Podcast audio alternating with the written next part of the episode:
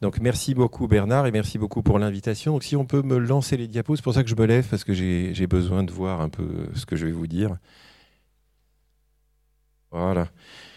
Alors, cette première diapo ne sert à rien. Voilà, alors ce que j'ai, euh, parce que le sujet de l'autisme est quand même un sujet extrêmement vaste. Par ailleurs, il y a eu des changements de définition euh, au cours de ces 30 dernières années, ce qui est finalement euh, une époque relativement récente. Et donc j'ai choisi finalement de donner à chaque fois quelques points d'éclairage sur les questions que j'ai listées ici. D'abord, c'est comment relire quelques anciens qui sont parfois un peu laissés de côté au regard de ce que l'on sait en 2018. Comment classer les TSA Donc TSA, c'est troubles du spectre autistique. Il y a quelques sigles comme ça qui, euh, au sein des troubles du développement ou du neurodéveloppement. Euh, quelques mots sur les causes de l'autisme, puisqu'il y a quand même beaucoup de débats sur ces questions-là. Que sait-on du diagnostic et de la prise en charge précoce? Puisque là aussi, c'est une thématique qui est importante et sur laquelle il y a eu pas mal d'avancées. Et je terminerai très rapidement sur les grands principes thérapeutiques, euh, au-delà des écoles de pensée. Alors, si on prend la première question, il y a une seule diapo. Je vous ai mis quelques photos avec des noms d'anciens. Donc, euh, alors tout le monde connaît. Euh, j'ai pas de pointeur. Tout le monde connaît euh, Caner qui est au milieu de la liste. Hein, et un petit peu Asperger qui est juste à côté. on connaît moins Soukaireva, la russe qui a décrit le syndrome d'Asperger avant, Asperger, pardon. En plus, en langue allemande, elle l'a décrit. Hein. son article est en langue allemande, donc on peut penser que si euh, Asperger ne l'a pas cité, qu'il la connaître, c'est probablement parce qu'en 1944, en pleine guerre mondiale, qu'un Allemand cite euh, un Russe, devait quand même être compliqué. Donc il y a beaucoup, même dans les sciences, hein, ce type de problématique qui peut apparaître. Mais euh, rappelons quand même que la première description, c'est Itard, hein, et c'est pas moi qui le dis, c'est les Américains, en tout cas les historiens, sur en particulier le, l'enfant dit sauvage. Et puis dans l'après-guerre, vous, vous avez le concept de psychosymbiotique de Margaret Mahler, alors qui est très contesté parce que Margaret Mahler est psychanalyste, et aujourd'hui euh, tout ce qui est psychanalyse dans l'autisme est contesté a priori. Mais en même temps, quand on lit sa description, euh, elle l'a finalement redécrit le syndrome des intégratifs de LR, euh, puisque c'est une, ces tableaux d'autisme qui apparaissent après une période de développement normal et une régression. Et d'un point de vue clinique, il y a une certaine validité.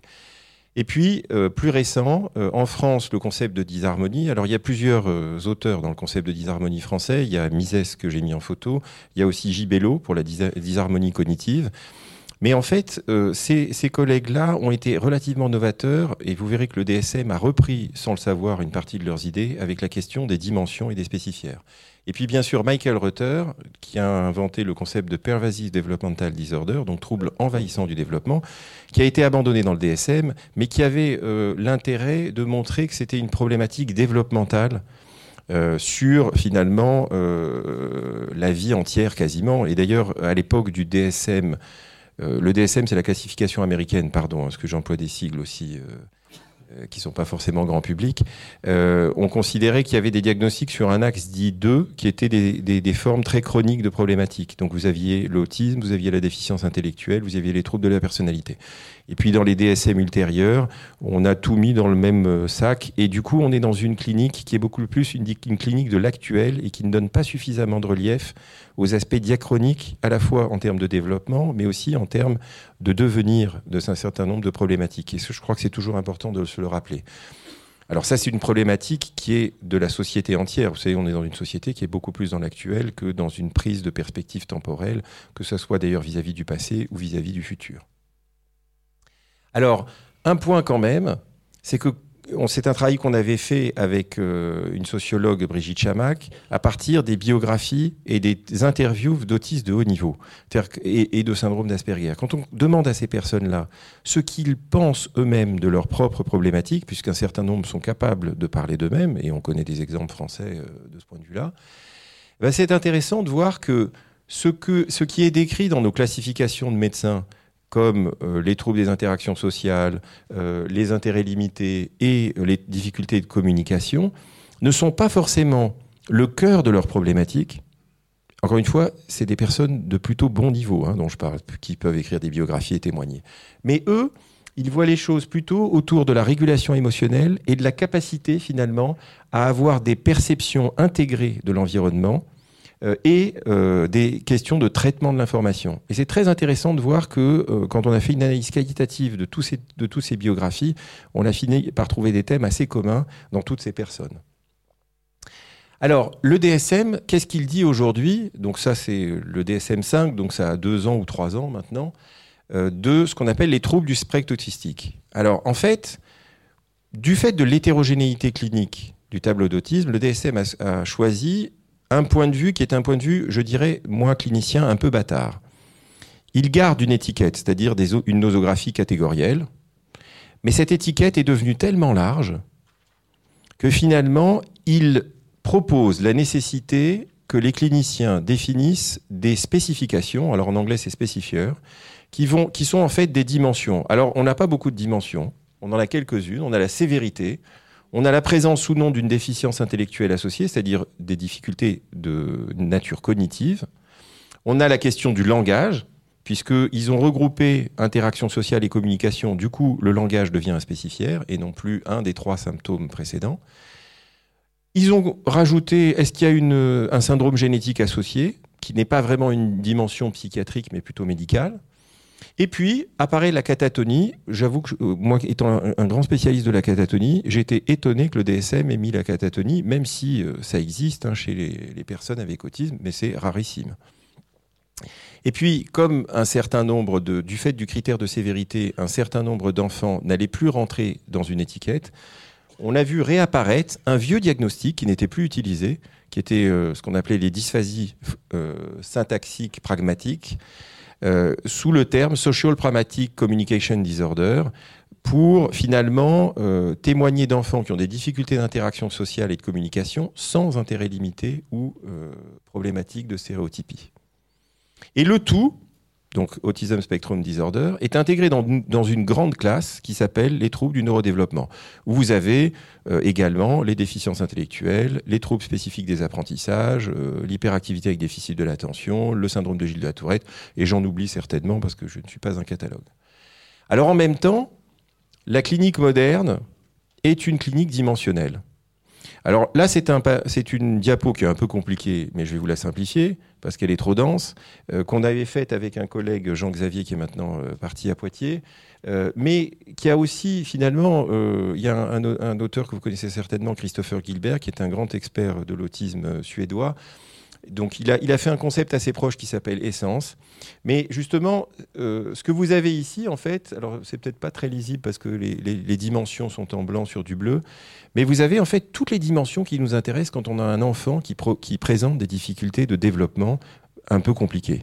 Vous avez la, la question des intérêts limités, la sociabilité, donc ça c'est ce qui définit l'autisme, mais vous avez aussi la numération, le calcul, vous avez aussi la régulation émotionnelle, l'anxiété, l'attention et les fonctions exécutives, la motricité, et en particulier la motricité fine, hein, euh, l'hyperactivité, parce que certains enfants, indépendamment de leur capacité motrice, ont un niveau d'activité tel que parfois euh, il faut prendre le temps de pouvoir les poser, et puis la question de la communication et du langage. Et en fait, vous avez plein de diagnostics, je ne vais pas les détailler, ça n'a aucune importance, qui sont des diagnostics de recherche, qui ne trouvent pas bien leur place dans le DSM. D'ailleurs, il y a certains collègues américains qui les appellent les diagnostics homeless. Parce qu'ils sont plus que simplement une addition de descriptions, parce que le fait d'avoir euh, ces, différentes dimensions qui sont en difficulté en termes de développement, eh ben ça impacte le développement lui-même et ça a des effets, encore une fois, itératifs, puisqu'on est obligé d'avoir une perspective développementale quand on s'occupe d'enfants avec des troubles euh, de ce type-là. Alors, quelles sont les causes de l'autisme maintenant? Alors, les causes génétiques, c'est bien, je vous, ai mis un, génogramme complet avec les petits points qui correspondent finalement à des zones euh, de l'ADN où vous avez euh, des anomalies. Alors les anomalies peuvent être des augmentations de quantité quand il y a des duplications, euh, des petites pertes quand il y a des délétions, ou éventuellement des choses qui sont visibles qu'avec des séquençages quand il y a des mutations d'un gène qui est un gène important pour le développement. Alors ce qui est intéressant, c'est de voir que finalement des causes génétiques à effet fort sont rares, mais quand elles sont là, elles sont explicatives d'une certaine manière. Donc c'est ce qu'on appelle, les plus fréquentes, c'est les copy number variation, peu importe.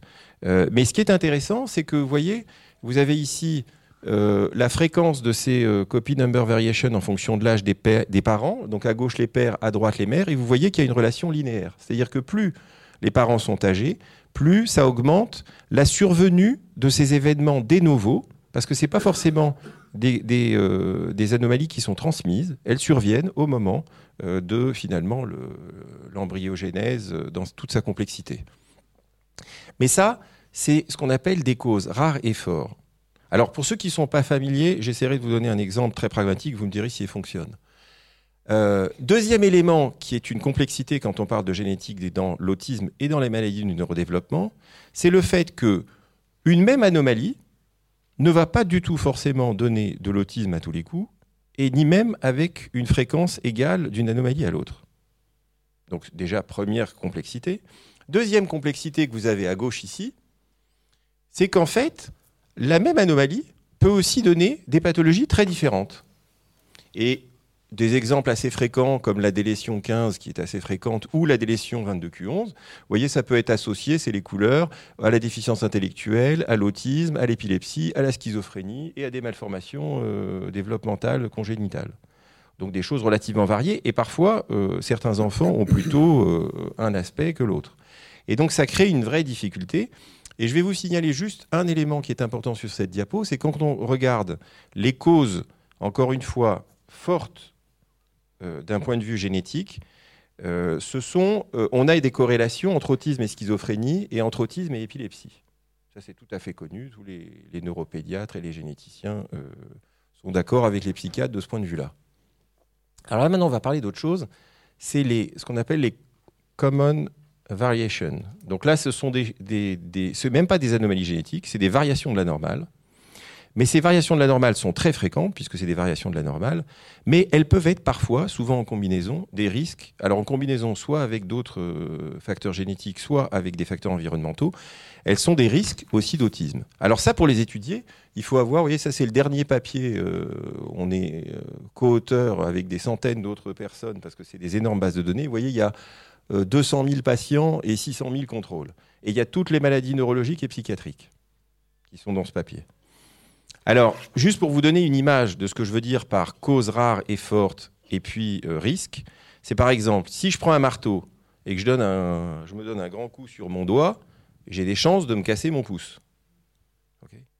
Mais, normalement, ce n'est pas un événement que je vais faire euh, de manière fréquente, parce que je ne tiens pas à me casser mon pouce. Par contre, je suis cycliste et je roule souvent à vélo. Malheureusement, de temps en temps, il y a des accidents de vélo.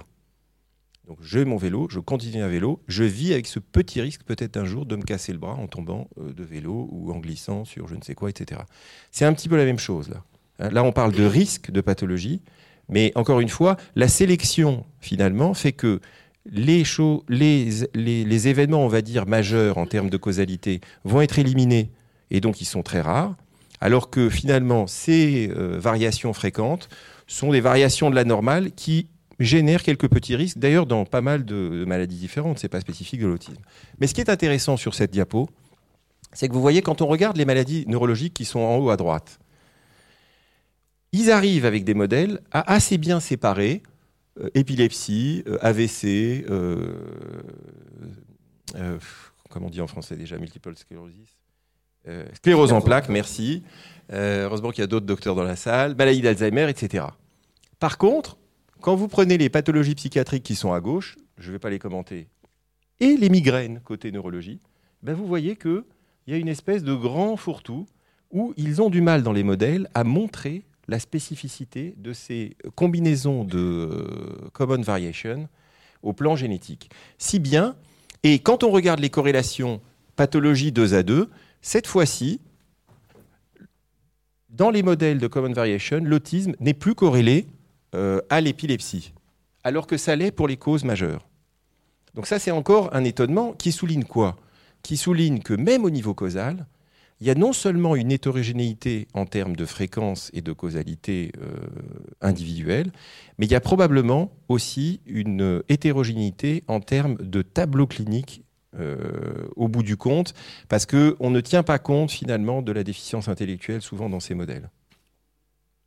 Alors, en même temps, on parle beaucoup de génétique et pas suffisamment, à mon sens, d'environnement. Donc là, c'est une revue, je suis content de la montrer parce qu'en plus, c'est une revue de collègues canadiens, donc elle est en français. Elle est hyper bien foutue, toute récente, et elle vous donne les études euh, qui donnent les facteurs environnementaux associés au risque autistique. Alors, on a récemment parlé du, val, du valproate en France, hein, je n'apprends rien à personne, mais je rappelle quand même l'alcool, on l'oublie toujours, mais c'est un facteur de risque. Euh, bon, le thalidomide, c'est un médicament qui a été éliminé du fait de ça. Les souffrances périnatales, les encéphalites précoces et la migration qui, ressort maintenant dans beaucoup d'études comme un facteur de risque euh, et, des migrations d'ailleurs d'origines différentes et dans des pays différents. Donc c'est ça qui est intéressant. Euh, autre élément, alors ça c'est une vieille histoire, je vous ai parlé d'ITAR au début, mais même quand Michael Rutter s'est intéressé, vous savez, aux adoptés roumains, Hein, quand il y a eu euh, cette euh, grande prise de conscience. Ce qui est intéressant, c'est que les Anglais et les Américains, il y a eu un grand mouvement mondial d'adoption, mais ils, ont eu la bonne idée de faire une étude développementale euh, et ils sont arrivés au même résultat, aussi bien les équipes américaines que anglaises. Donc là, je vous montre le résultat de l'équipe anglaise. Et vous voyez que 6% de ces enfants avaient des caractéristiques autistiques qui se sont maintenues à l'adolescence, hein, puisqu'il y a des études qui vont jusqu'à l'âge de 20 ans. Par contre, quelque chose de beaucoup plus récent, donc c'est en 2013 la première étude dans le JAMA, maintenant il y a eu trois études différentes qui l'ont montré, c'est la pollution atmosphérique hein, et le risque euh, de euh, souffrance au niveau du développement euh, fœtal du cerveau. il y a même des modèles animaux où on peut reproduire hein, une forme de souffrance développementale. Et, donc, là, encore une fois, la pollution atmosphérique, pour vous donner des ordres de grandeur, c'est des facteurs de risque relativement faibles, mais vu l'importance que prend la pollution et le nombre d'habitants qu'il y a dans les zones polluées, bah, du coup, puisque en général c'est des grandes villes extrêmement denses, euh, on, imagine que ça peut contribuer à une forme euh, d'augmentation de, la prévalence de l'autisme. Alors en même temps, quand on prend les causes environnementales, ce que je vous ai dit pour les causes génétiques qui avaient peu de spécificité, bah, c'est vrai aussi pour les causes environnementales. Là j'ai pris celle qu'on connaît le mieux, par exemple, la prématurité. Les grandes prématurités sont un risque de développement autistique également, mais pas seulement. Vous avez les troubles dyspraxiques, la déficience intellectuelle, bien sûr l'insuffisance motrice cérébrale, hein, euh, mais également l'hyperactivité, les troubles de l'attention, etc. Donc en fait, cette notion de trouble du neurodéveloppement vient aussi s'appuyer sur cette hétérogénéité en termes de relations causales qu'on voit aussi bien au plan génétique qu'au plan environnemental. Alors, je vais peut-être passer ça parce que c'est un modèle que j'ai fait avec Sylvie, mais qui est un peu compliqué, qui n'a pas. Alors, qu'est-ce qu'on sait du diagnostic précoce? Alors, première chose, parce que euh, j'entends souvent que euh, aux États-Unis tout est mieux et euh, le diagnostic est fait dans les temps, etc. C'est vrai dans les cliniques expertes. Mais loin s'en faut, toute la population américaine ne va pas dans les cliniques expertes. Et là, vous avez le dernier papier, c'est 2017 du euh, National Survey Children Health, qui est les grandes enquêtes épidémiologiques nord-américaines qui donnent les résultats. Et vous voyez que pour les autistes, alors pour, les enfants qui ont un trouble du spectre autistique, euh, sans reconnaissance, éducation spéciale qui, qui, équivaut chez nous à la reconnaissance de handicap type MDPH. Hein, ben, vous voyez que l'âge médian du diagnostic, c'est 6 ans, et l'âge moyen, c'est 7 ans. Quand vous êtes euh, dans euh, une nécessité de special needs, donc plutôt reconnaissance de handicap, à ce moment-là, c'est forcément des formes un peu plus sévères. Hein, euh, et le diagnostic médian est à 4 ans et le diagnostic moyen est à 5 ans. Donc moi, quand je lis dans les journaux que le diagnostic se fait à un an et demi, je, je dis oui, peut-être que de temps en temps, il y a un diagnostic qui est fait à l'âge d'un an et demi, mais c'est ça la réalité des chiffres épidémiologiques. Hein, et, alors en France, on n'a pas de données de ce type-là. Euh, parce qu'il y a un problème d'épidémiologie en France qui est d'ailleurs régulièrement évoqué pour les, questions de politique de santé. Mais on a quand même des registres du handicap et on a eu une étude française sur le registre de l'Isère et de la, Haute-Garonne, je crois, euh, qui euh, est finalement la plus récente. mais vous avez toujours un travail de Brigitte Chabac, là, qui est à gauche, sur des questionnaires de famille dont sur les familles indiquaient l'âge de l'enfant et l'âge à laquelle l'enfant, le diagnostic leur avait été donné. Et donc ça permettait de voir à quelle époque finalement, euh, de, de, en termes de, de développement était euh, l'enfant, puisqu'il y avait des adultes hein, dans l'étude. Mais c'est sur 400 quand même questionnaires par an, donc c'est un effectif relativement important. Et on voit bien qu'il y a eu une amélioration en France de euh, l'âge auquel le diagnostic est donné aux familles. Et on arrive, pour ce qui est le plus réaliste, parce qu'on a encore 78 sujets dans l'effectif, à finalement 4 ans et demi, ce qui est grosso modo ce que l'on a dans les données américaines. Alors un autre élément que je trouve particulièrement intéressant. Donc ça, c'est un travail qu'on avait fait en collaboration avec l'équipe de Pise, qui est une équipe euh, tout à fait experte et qui avait accumulé euh, pendant des années des films familiaux. Vous savez, euh, avec les téléphones portables, maintenant c'est devenu une banalité. On fait des films pour un oui, pour un non, on se les envoie, machin, etc. Mais c'est un matériel qui est extrêmement précieux parce qu'on voit finalement, quand on fait des films de bébé, on voit comment est le bébé avant même que le diagnostic soit fait ce qui est intéressant, c'est qu'il nous avait euh, envoyé ces, données euh, avec les, comportements qui avaient été étiquetés par des experts euh, de chez eux, pour qu'on en fasse des traitements computationnels, puisque moi je suis dans une équipe de robotique et c'est ce qu'on fait. Et, finalement, ce qu'on avait réussi à sortir, c'est de montrer qu'avant même que les parents aient reçu un diagnostic et qu'un expert soit capable de reconnaître les bébés qui vont devenir autistes, parce que c'était mélangé avec des bébés typiques et des bébés avec euh, des, retards de développement type déficience intellectuelle. J'ai presque fini. Euh, finalement, les parents modifiaient leur comportement dans l'interaction parce qu'ils ressentaient finalement le déficit de réponse intersubjective de leur bébé dans leur interaction quotidienne. Qu'est-ce que ça veut dire ça? Ça veut dire que les parents sont d'excellents informant pour les cliniciens et les pédiatres pour dire il y a quelque chose qui est bizarre dans le développement de mon enfant. Alors, ce qu'on avait, on avait fait une table ronde aux entretiens de Bichat, et c'est un peu la synthèse de cette table ronde que je vous ai mis sur cette diapo, donc avec Carmen Schröder et Amaria Bagdadi, qui sont deux collègues tout à fait experts de ces questions. C'est que d'abord, le diagnostic précoce est plus un diagnostic de risque développemental, parce qu'encore une fois, tous ces troubles de neurodéveloppement que je vous ai montrés ont euh, des points communs en termes de communauté de présentation quand le développement n'est pas suffisamment développé pour exprimer toutes les fonctions qu'on veut examiner. Le deuxième point, c'est qu'il est indispensable parce qu'il permet de référer l'enfant. Alors j'avais mis CRA à l'époque, mais maintenant on va probablement fonctionner différemment avec les premières lignes et les secondes lignes. Mais de toute façon, c'est organiser la prise en charge précoce. Et le troisième plan, le troisième point, c'est que euh, bah, nous on considérait quand même que la France avait fait de gros porés ces dernières années, et en particulier que les améliorations futures, elles seraient probablement liées à la formation des intervenants de première ligne et peut-être à des changements de paradigme euh, parce que euh, y a aussi euh, des, blocages en termes de lignes de pensée parfois. Alors pour finir, les grands principes thérapeutiques. Euh, alors, je vous ai mis en haut les, les, grands, on va dire, programmes qui ont démontré leur intérêt. Donc, il y a le programme Teach, euh, les programmes comportementaux type ABA et, et, leur développement ultérieur, le programme de Denver ou la thérapie d'échange et développement euh, de l'équipe de Tours, qui sont des programmes plutôt développementaux. Et puis récemment, le programme PAC, qui est un programme finalement de guidance parentale et de supervision orthophonique, euh, qui est un programme anglais euh, qui a montré son intérêt après quand même une étude de devenir de 5 ans, parce que les premières données initiales n'étaient pas significatives. Donc il faut avoir le courage de faire des études jusqu'à un développement 5 ans après le début de l'étude. Mais ce qui est intéressant, et c'est toujours l'équipe de PIS qui avait fait cette proposition, ils ont essayé d'extraire les grands principes qui sont communs à tous ces programmes parce que je pense qu'ils sont utiles euh, pour nos réflexions propres. D'abord, c'est débuter le plus tôt possible, minimiser le temps entre le diagnostic et le début de la prise en charge, fournir au moins 3-4 heures de soins quotidiens, sachant que là, le soin, c'est quelque chose qui est très large. Hein, euh, impliquer la famille et la considérer comme une ressource, euh, évaluer régulièrement et revoir les objectifs en fonction de l'évolution, choisir un soin comportemental ou développemental en fonction de la réponse de l'enfant. Et je rappelle le principe d'un vieux psychologue du développement russe, euh, qui est, euh, encore une fois, la fenêtre de développement sur laquelle on va euh, focaliser les, les, interventions. Encourager la communication spontanée, promouvoir les aptitudes via les jeux avec les pairs, finaliser l'acquisition et la maintenance des nouvelles attitudes. Donc là, on est dans la question de l'inclusion.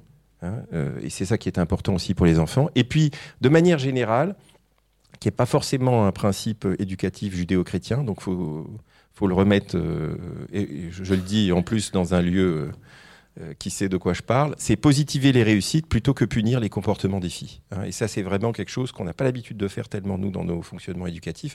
Et c'est un gros travail qu'on fait de guidance avec les familles. Et pour finir quand même, parce que je sais qu'il y a eu beaucoup de critiques concernant les hôpitaux de jour, et en particulier sur certaines activités type euh, cheval, peinture, etc. Mais quand même, et ce n'est pas des études françaises, donc du coup, c'est de la science. JAMA 2017. Le JAMA, c'est une des plus grandes revues de médecine. Hein. Une étude sur la musicothérapie dans l'autisme, tout à fait spectaculaire et intéressante. Donc je vous invite à la lire. En bas, dans le journal Orange, qui est donc le journal de l'American Academy, c'est comment ils appellent ça? La horseback riding. donc c'est la équithérapie.